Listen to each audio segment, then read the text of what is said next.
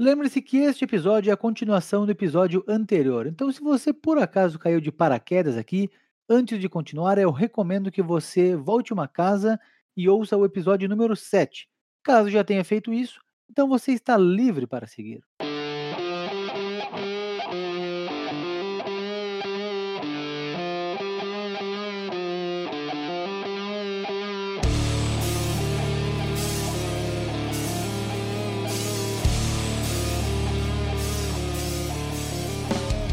Olá turma, sejam bem-vindos ao ConzaCast. Aqui quem fala é Ricardo Conzati e esse é o episódio número 8 da primeira temporada. Lembre-se que esses e outros episódios estão disponíveis em conzacast.com, assim como nas principais plataformas de podcast. Estamos falando aqui sobre faculdade, mundo real, né, alguns cursos e algumas matérias. E aí eu vou direcionar essa pergunta primeiramente para o Lucas e depois a gente abre para uh, discussão aqui. Eh, no tempo que eu estudava lá na faculdade, na pós também, eu lembro desde o tempo de escola, eu acho que qualquer coisa no mundo que você estudar, vai ter aquela pessoa que vai falar: "Pô, não sei para que que serve isso. Para que que a gente está estudando isso aqui? Eu nunca vou usar na vida". Tipo, sei lá, alguma coisa maluca de matemática ou alguma coisa sobre ciências, química, física. Você fala: "Cara, eu não vou trabalhar com isso, eu não preciso disso". E aí é bastante comum, né, em vários cursos, você ter algo que você, naquele momento, e muitas vezes anos depois, você não consegue ver uma aplicabilidade para aquilo. Se você vê a aplicação prática de coisas que você aprende dentro de sala de aula. Então tá. Eu vejo a faculdade, Ricardo, como um leque de opções, digamos assim. Eu não vou entrar muito a fundo em cada coisinha, mas eu aprendo pelo menos o básico. E cabe a mim se aprofundar. Vamos tentar exemplificar isso aqui. Eu vejo um pouquinho de banco de dados. Eu vejo como dar um select, como editar uma tabela, como criar, por aí vai. Eu vejo programação em Python, eu vejo programação em, em C Sharp, eu vejo programação em Java. Um pouquinho de cada coisa, como é que faz, como é que faz isso, como é que faz aquilo. Eu vejo redes, o básico. Eu vejo virtualização, o básico também. E cabe ao aluno se aprofundar na área que lhe convém eu acho que a faculdade não é um lugar que, digamos assim, ela gera profissionais, ela cria-se profissionais, mas ela, ela abre um leque de diversas opções.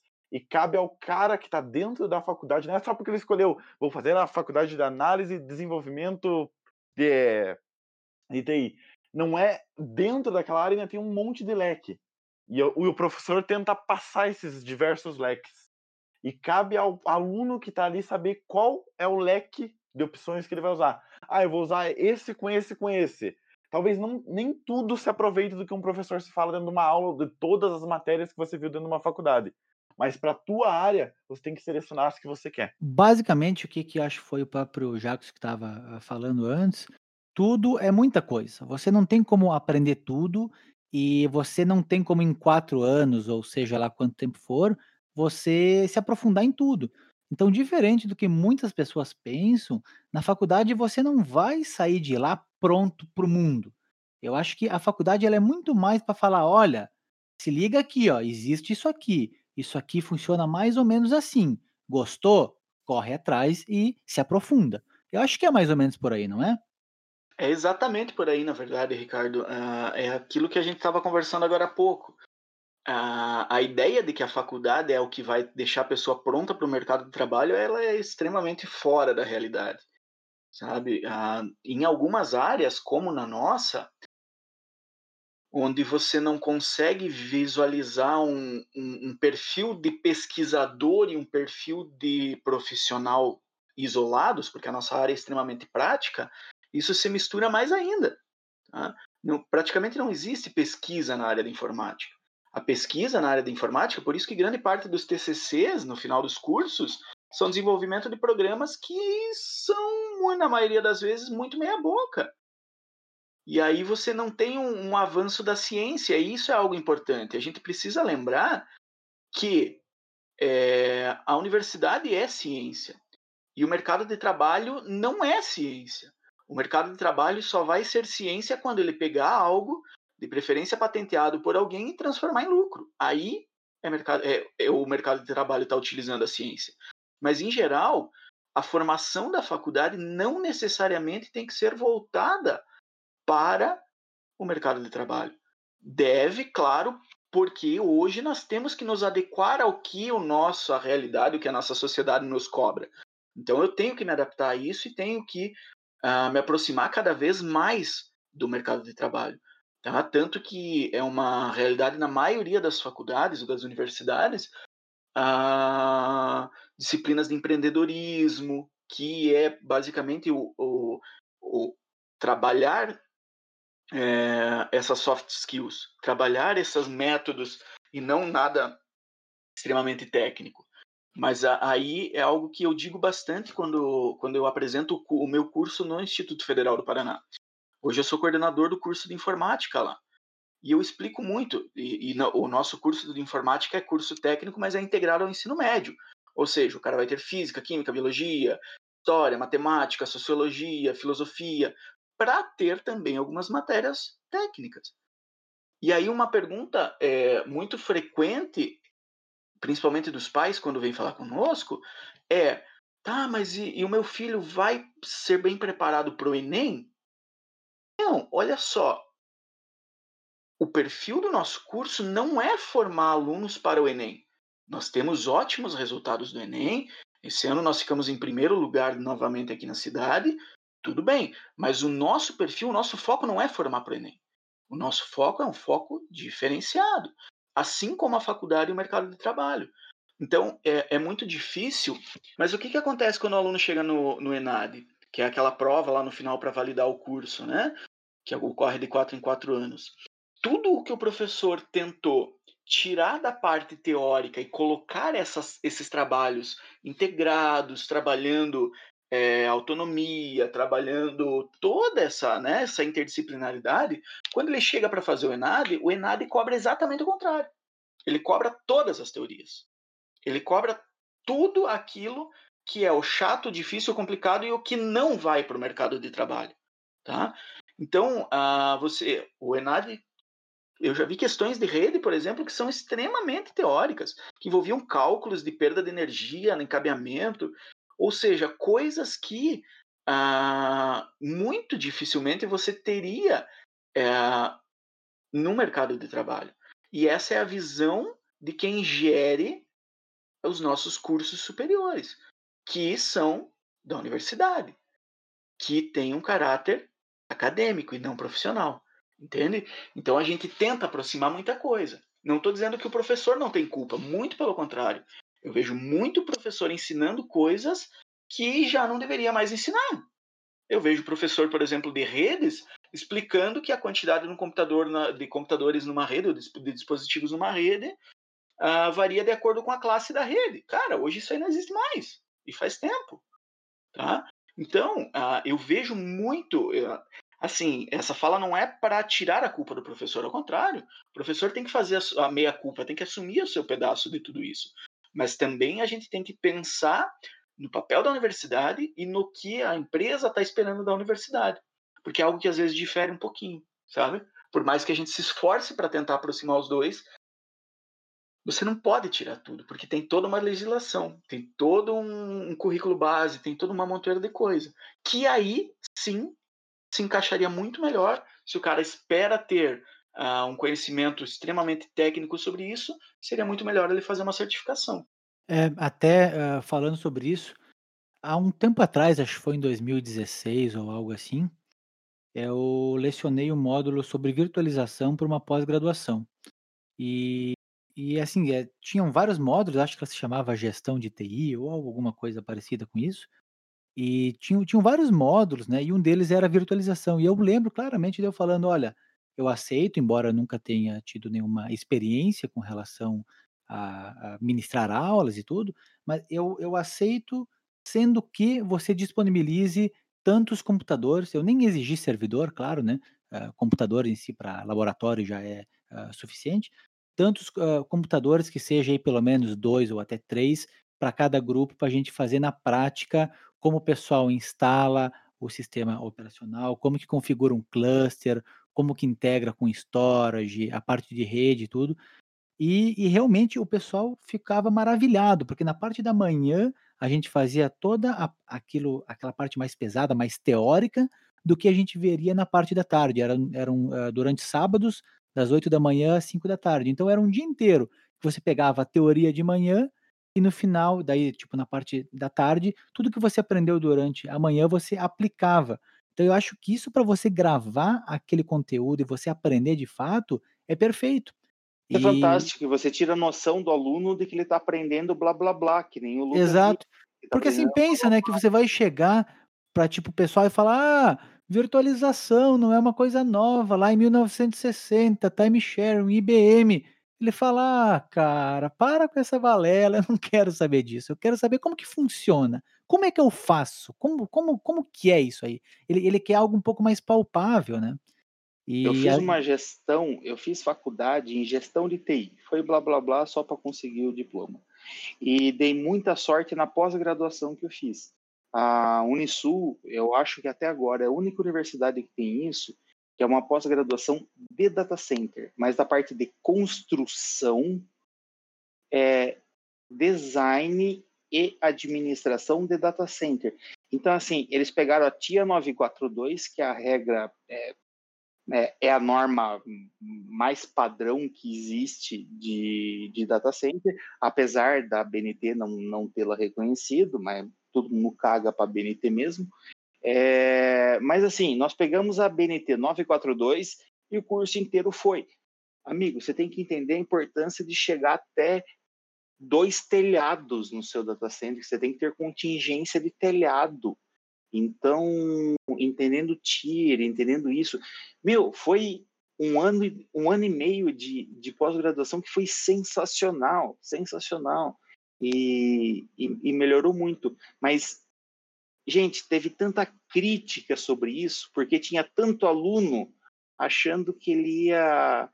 Ele estava lá querendo saber como ele ia ser o proprietário de um data center, como ele ia ser um gestor de um data center, a gente que fica com o joelho sujo e com a mão suja eram meia dúzia dentre 300 alunos.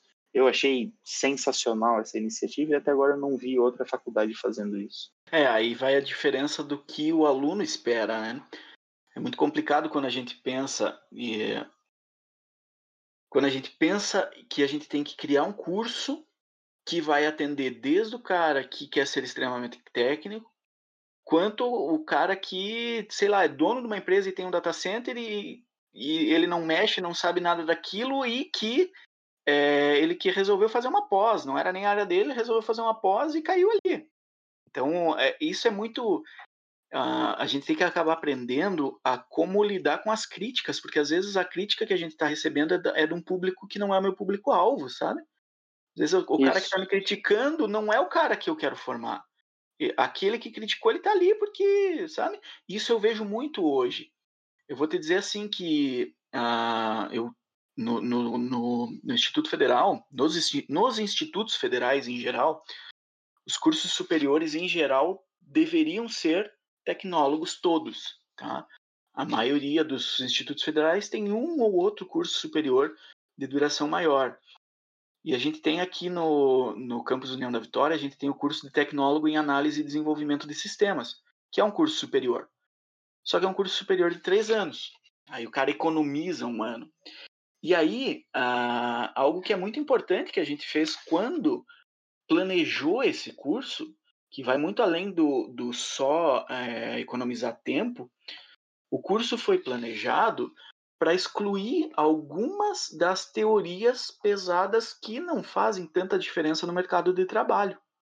Então o cara economiza um tanto de, de tempo de é, não estudando o que, né, o que ele não vai usar no mercado de trabalho, e aí o curso tecnólogo nosso, ele exatamente tem uma visão de tentar formar alguém com mais caráter mercado de trabalho e menos caráter de ciência e pesquisador. Então, uh, eu vejo nesses cursos desde que bem planejados bem elaborados, uma forma de tentar diminuir essa, esse overload de disciplinas, esse overload de teorias que o cara tem que estudar. Porque a informática, putz, é o que o Ricardo falou. Vamos falar de virtualização. 1958, a IBM. Porra! Não me interessa mais, né? Não, já foi. Passou já, né? Já foi. Vamos falar de redes. Os cabos coaxiais possuem conectores. Puta, não, não me fala isso aí, cara. Isso esquece. É... Não, legal, legal você falar que existiu a Token Ring num dia, mas você explicar como funciona o loop, cobrar numa prova quantos 15 segundos, conectar. Não precisa. 80 é, barra 20. É, Menciona isso, ali, né? Olha aqui, papá, acabou. É, segue, é, segue a vida aí. Eu sou, eu sou amigo do Red que fez o desenvolvimento do aplicativo do bolsa do, do auxílio emergencial. E apesar de ser o Red, ele também é programador. E ele não saiu há muito tempo da faculdade. E caiu essa bomba no colo dele de desenvolver o aplicativo lá da Caixa para auxílio emergencial. Ele eu estava atuando no SUS nessa, nessa época, nesse, nesse início, estava difícil comunicação com todo mundo, daí depois a gente conversou. Ele falou, cara, eu tive três semanas para montar um aplicativo que ia liberar 120 bilhões de reais para a população. Ele falou, e tem gente reclamando de bug. Tem gente reclamando que é lento, e tem gente reclamando que é feio. Ele falou, eu jamais achei, eu já, eu nunca fui preparado para isso. Ele falou, e eu não vejo como eu poderia ter sido preparado para isso. É, falei, cara, isso, isso é heroísmo, isso é tá em você. Você era a pessoa certa no lugar certo, só ia sair porque era você que tá aí. Então, se a gente comparar um TCC que o cara tem um ano um ano e meio para se preparar para um TCC e te entrega um aplicativo de bosta, é... você vê que na vida real, às vezes você pode cair numa fria de ter que desenvolver um negócio para atender 65 milhões de pessoas e liberar 120 bilhões de reais, evitando fraude. É, isso salvou vidas. Então, Cara, isso é uma experiência única na pessoa e, e assim, você conhece seus alunos, Davidson? Teria um aluno, talvez, que teria esse ímpeto? Eu vou te dizer que, assim, a gente tem alguns formandos por turma que a gente tem uma, uma confiança muito grande de que vão ser da área, primeiro, e que vão ser muito bons. Você sabe que é fora da curva. Isso, que você sabe que é fora da curva. E assim, uh, todo mundo que me conhece, principalmente em mercado de trabalho, sabe o quão difícil é para mim chegar e dizer para um empresário que me pede uma, uma indicação de nome, para mim chegar e dizer: olha, o Ricardo é bom, olha, o Jackson é bom, contrata ele. É muito difícil. Eu tento, se eu conseguir uh, escolher um nome de cada turma para fazer uma indicação desse, desse porte, é muito. Óbvio que a gente tem que levar em consideração as, os diferenciais de tamanho. Tá? Um, um, projeto desse tamanho, cara, eu não seria capaz, uh, os meus eu, melhores alunos não problemas. É. Isso, exatamente. Mas eu tenho alguns alunos que se formaram e que vão se formar comigo nesse ano, no ano que vem, no próximo e nos próximos 10, que eu tenho muita fé que, se, que vão dar ótimos profissionais da área de TI. Mas é uma porcentagem minúscula do volume de alunos que se forma, né? Isso. E assim, dos cursos superiores, dos que se formam, vamos calcular que se forma 40% do que entrou, uh, ah, 10% dos que se formam vão continuar na área. Então já diminui muito. 20% vai continuar na área. Já diminui muito a quantidade de gente. Para daí a gente começar a falar em qualidade. Tá? E, então, é, isso é algo bem complicado da gente pensar. É muito difícil a gente imaginar, sabe? É, e, e, isso é uma realidade. Indicar nome para mim, para empresa, é extremamente complicado, porque eu me sinto na pele do empreendedor contratando alguém. E aí eu tenho um conhecimento maior do aluno. Eu sou extremamente crítico com isso, extremamente crítico. E não é nem com relação a, ah, o cara faz bagunça de vez em quando, ah, o cara não sei o quê. E o meu maior exemplo que eu posso dar é o Ricardo, que não foi expulso da faculdade por muito pouco. Puta merda, eu achei que não ia falar, cara. Eu é. esperando, né? É isso aí, meus amigos. Esse foi o ConzaCast de hoje. Não, e isso é uma verdade. A gente acaba tendo que aprender a diferenciar o que é pessoal e o que é profissional. É. A gente acaba tendo que, que entender um pouquinho. Opa, esse cara é muito bom, mas ele tem alguns problemas que ele vai ter que trabalhar no, no, no, no futuro. Esse cara não é um programador é, nota 10, mas ele vai ter alguns problemas para resolver. E ele a pode vida ser... vai ensinar, né? Vai, vai dar umas marteladas é. na cabeça, vai sim. É. E eu te digo que assim, é, isso é, é, algo que resume bastante uh, o, o tópico da nossa podcast. É, muito do que o mercado precisa é algo que são coisas que a universidade não ensina porque não são são mal ensináveis, sabe? Eu acho que a gente vai concordar que o que faz a, a parte técnica que você precisa, o que sai da universidade do que você precisa quando contrata alguém, é 20% da pessoa. É 15% da pessoa. Às vezes nem isso. E o resto não é que não é ensinado porque a gente não quer. O resto não é ensinado porque não é ensinável. É o que eu falo. Tem gente que, mesmo que você se esforce ao máximo, reprove 10 vezes uh, e, e, no final o cara consiga tirar um conceito, a gente não trabalha com notas no IFPR, a gente trabalha com conceitos, mas o cara consiga tirar um conceito A na tua disciplina, você sabe que quando ele for para o mercado de trabalho, ele não vai ser o cara que vai puxar, ele não vai ser o cara que vai pontear o serviço que você precisa. Ele vai ser a mão de obra. E, e assim, eu acho que também é do professor, é uma necessidade do professor, duas coisas. O primeiro é entender isso, que a gente não está aqui para formar só pessoas excepcionais em todas as matérias. Tá? Eu digo que uh, eu, como programador, eu sou extremamente uh, preguiçoso. Tá? Eu, eu, na programação, eu gosto do desafio. Então, se você for ver o que eu gosto de programar, eu gosto de programar análise de imagem, eu gosto de programar é, inteligência artificial, eu gosto de programar aquelas coisas que me desafiam. Agora, meu amigo, 15 telas de cadastro, 20, base, 20 eh, tabelas no banco de dados. Cara, isso aí não é para mim. Então, as, então assim, é, e eu já, já peguei DP em disciplina de programação.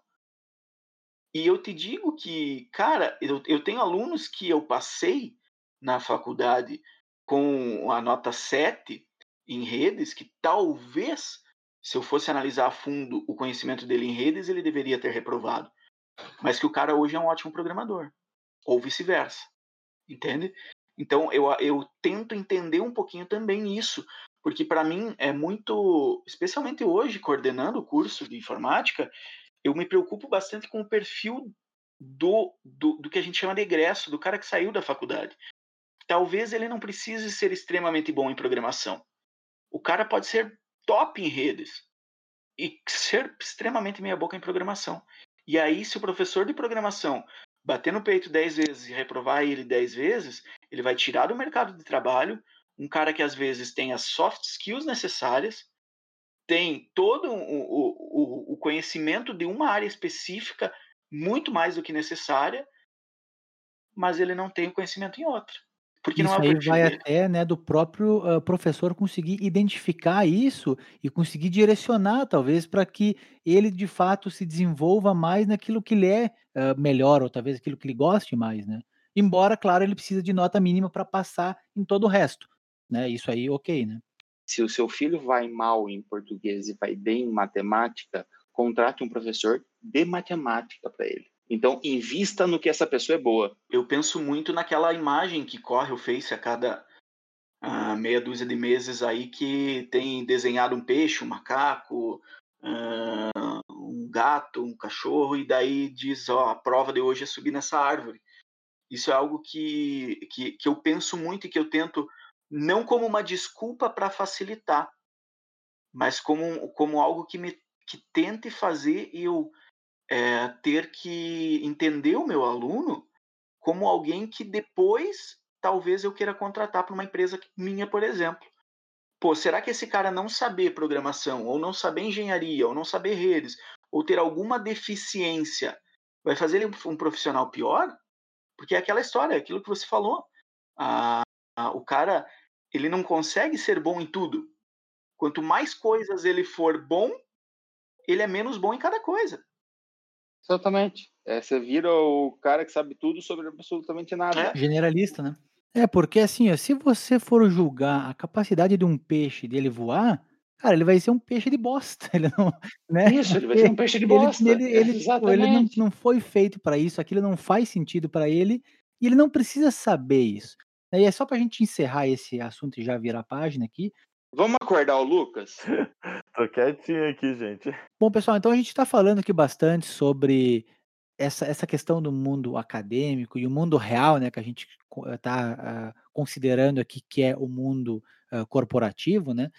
Uh, então eu queria saber de vocês aquele esquema de expectativa versus realidade, né? Talvez tente voltar alguns anos atrás. o Jacques talvez vai ter que voltar uns 50, 60 anos aí. o que, que vocês, quando estavam se formando, até quando vocês se formaram, falaram, pô, tô com meu diploma aqui, ou é, até que não precisa ser a faculdade, né? Acho que o próprio Jackson mencionou do curso técnico, né? Ah, quando você se formou e falou, pô, agora eu consigo algum trabalho e tal, o que, que você esperava e o que, que você acabou recebendo depois? Bom, para eu, já que eu perguntei, eu já vou responder e daí já passo a palavra para o Lucas. Eu lembro claramente de umas das, talvez o último semestre, um uh, professor nosso, ele veio com umas, com, tipo alguns números. Ah, ah, acho daquelas tabelinhas padrão, né? Ah, se você for um, um profissional júnior que trabalha com programação X, você vai ganhar lá X mil reais. Se você for pleno, vai ser tanto. Se você for sênior, vai ser tanto. Gerente, diretor, ele começou a falar cada uh, posição, falou isso para infra, falou para o pessoal de segurança, se trabalhar com redes. E aquilo eram, eram números relativamente altos, assim, se, se eu, se, pensando hoje uh, lembrando né, daqueles números. E eu, eu lembro claramente que eu estava numa sala, uh, na, minha, na minha terceira entrevista que eu tinha feito, logo que eu, eh, que eu saí de União da Vitória e fui para Curitiba, e estava numa sala com, o, com um colega de trabalho meu e do Jackson, eu acho até que o Jackson estava lá, e o nosso o nosso gerente da época lá que estava me entrevistando. E aí ele falou: tá, beleza, entendi você não tem experiência e tal, mas você parece um cara aí que, que quer se desenvolver e tal. Qual a sua pretensão salarial? E eu já tinha pensado nisso antes, baseado no que o meu professor tinha falado. Eu falei tanto.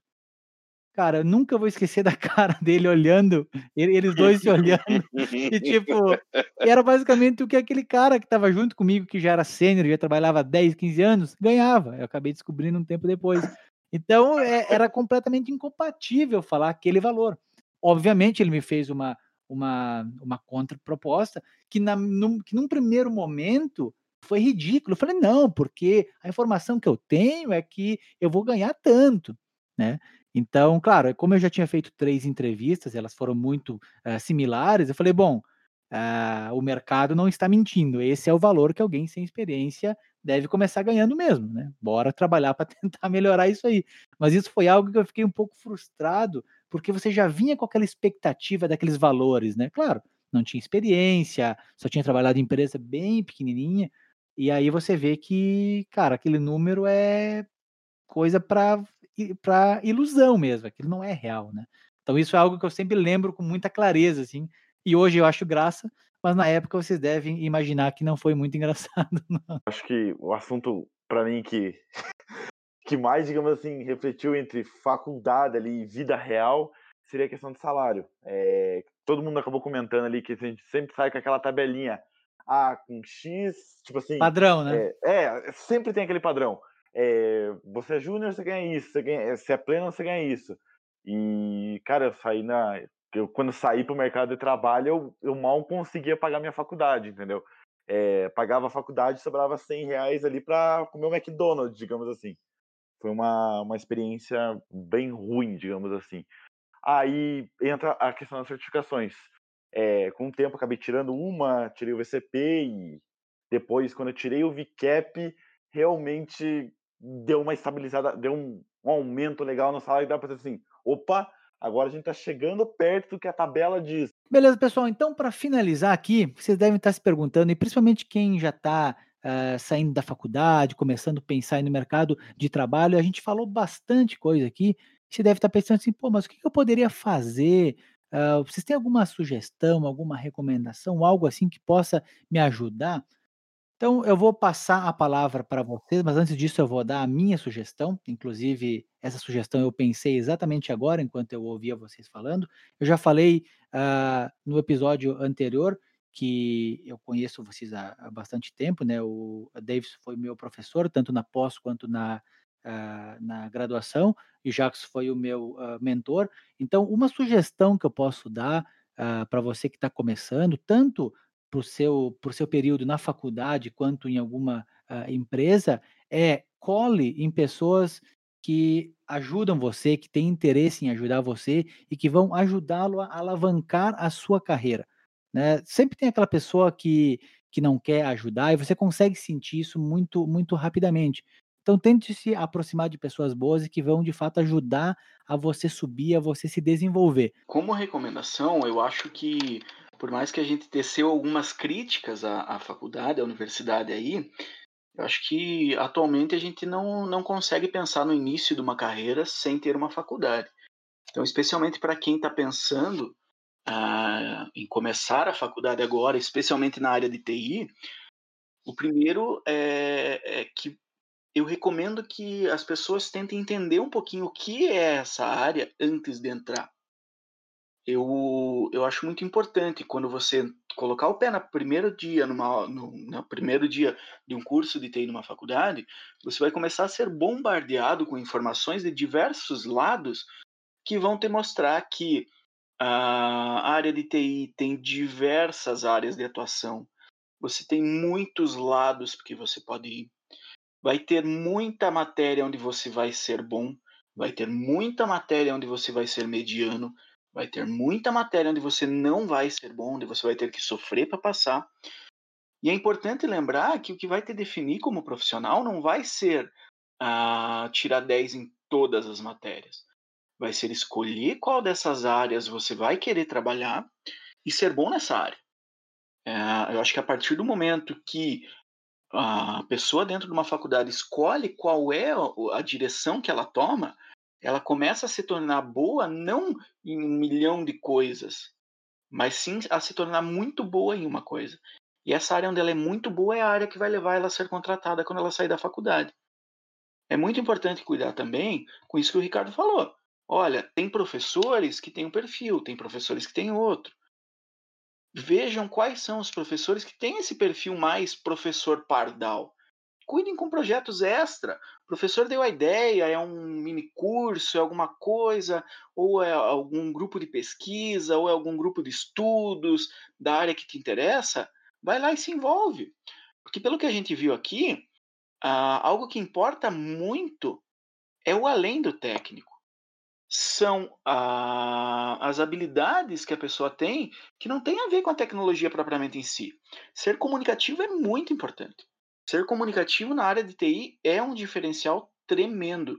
Conseguir chegar para um cliente e conversar com ele a ponto de tirar as informações necessárias, chegar para o teu chefe e repassar essas informações de maneira clara e sem deixar dúvidas é muito importante. Então, o autodidatismo é muito importante na área de TI.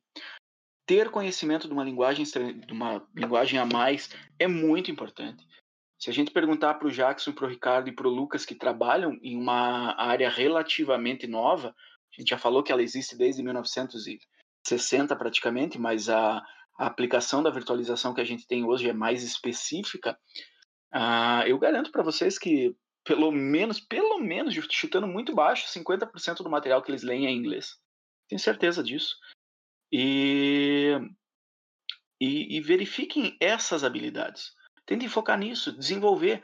Como o Jackson falou, você não ensina alguém a ser responsável, você não ensina alguém a ser autodidata, mas tem algumas atividades e tem algumas é, algumas coisas que você faz, algumas atividades que você faz em sala que tentam despertar essa, dar aquele estalo para a pessoa começar a tentar estudar sozinha começar a ter essa proatividade, começar a, a pesquisar, a compreender as coisas.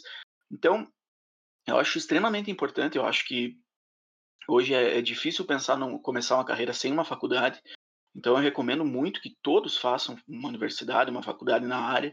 Tá? Eu acho que cria uma base de conhecimento muito importante que vai te decepcionar quando sair para o mercado de trabalho.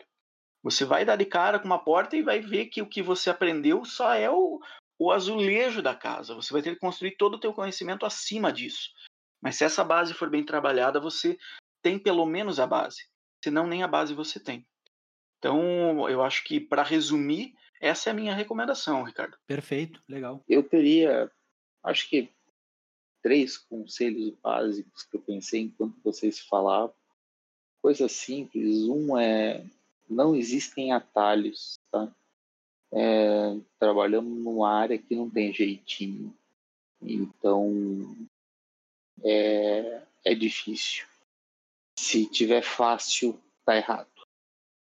É, o segundo seria dar valor para quem cobra de você. Dá valor para aquele seu gestor, tutor, mentor, chame como quiser, líder, mas dá valor para o que aquele cara falou, porque alguns são, mas nem todos são cuzão. Tem muita gente querendo, só querendo que você se desenvolva e se desenvolva sozinho. E isso é, é, é, é muito importante. E sobre faculdade, é, a angústia de alguém de 17, 18 anos querer entrar numa faculdade, eu vou fingir que eu sou um intelectual, porque eu não sou, é, e vou citar Nietzsche no livro Assim Falava Zaratustra, que tem uma frase que eu gosto muito, que é demore o tempo que for para decidir o que você quer da vida. Mas depois que você decidir, não recue ante nenhum pretexto, porque o mundo tentará te dissuadir.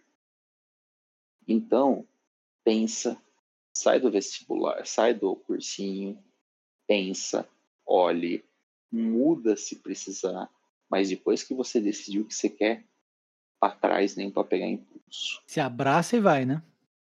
Se abraça e vai. Eu tenho dois aqui também, dois conselhos bem legais. O primeiro é, cara, preguiça é depois. Eu acho que o bom, o profissional normal é, trabalha esses, a, começa às oito, termina às seis, o trabalho do bom profissional. O profissional acima da média é aquele cara que vai pegar fora do horário comercial. É aquele cara que vai pegar à noite, madrugada, final de semana, estudando. É, é aquele cara que é pago por seis horas dentro da empresa para ser um estagiário e fica lá sete, oito, nove, enquanto tiver gente ensinando, enquanto o cara estiver atrás, não sei o quê. O bom profissional, o excelente profissional, o profissional de ponta, é, feita, é feito fora do horário comercial. E o segundo que eu vejo muita gente da a minha geração, da minha faculdade, amigos, enfim, é, que eu poderia dar mais um conselho é assim: o, o troque, troque seu conhecimento por dinheiro.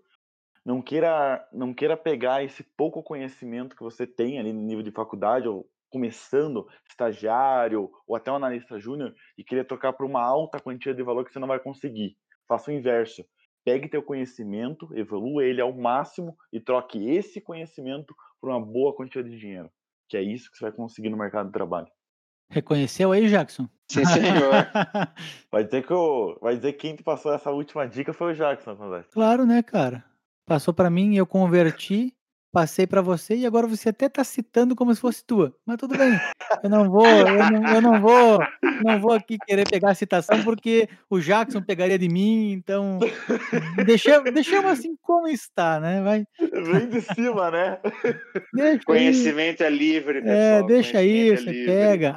Foi uma, uma adaptação. Fica tranquilo assim. que daqui uns par de anos a gente vai ter o estagiário do Lucas, não mais o estagiário do Ricardo. Exatamente. Ele vai, ter, vai, receber uma dessa também. Então, pessoal, antes de mais nada, eu agradeço muito a presença de todos. A gente já está um bom tempo conversando aí, pela disponibilidade do Jackson, do Davidson e do Lucas também. E sintam-se aí convidados para futuramente a gente conversar sobre novos assuntos aí. Foi legal pra caramba. Beleza, pessoal. Foi sensacional mesmo a conversa. Prazer conhecer todos e foi muito bom ouvir a opinião de de quem já está ensinando e de quem ainda está aprendendo. Foi sensacional. Isso, muito obrigado pelo convite, Ricardo. Foi um prazer conversar com vocês todos. prazer conhecê-lo, Jackson e Lucas, foi muito bom uh, né, conhecer profissionais que estão trabalhando nessas áreas, especialmente áreas que me interessam tanto, que eu gosto tanto. Pode ter certeza que a gente vai acabar desenhando novas parcerias aí, vamos, vamos se conversar mais vezes, que o resultado foi bem bacana. Tá? Prazer e um abraço a todos aí. Obrigado pela oportunidade, primeiramente, com os nesse projeto teu e, cara, prazer conhecer e conversar com pessoas que já estão no, no mercado de trabalho há muito tempo, ver opiniões diferentes e, enfim, esperar com toda essa conversa pelo menos dar uma luz para o pessoal que está entrando agora no mercado de trabalho ou quem está tentando sair da faculdade, está tá entrando, enfim, ou quem já está há muito tempo, ver se tem opiniões diferentes, iguais às nossas e por aí vai, pessoal. Muito obrigado mesmo pela oportunidade. É isso aí. Fechou, pessoal. Forte abraço. Lucas, aí você me fode com esse há tanto tempo no mercado de trabalho. Pô, não precisava aparecer tanto, com tanta ênfase também, né? Não era necessário. Né? O cara tem o dom Bah, eu, acho, né? eu, eu, acho que eu não sou o mais velho da sala, graças ao Deus. Eu tenho uma péssima notícia para você. Ai, meu Deus. Puta que pariu. Eu continuo sendo o vovô dos podcasts. É, eu sou de 84. Porra, Ricardo, você tem que começar a contratar gente mais velha aí.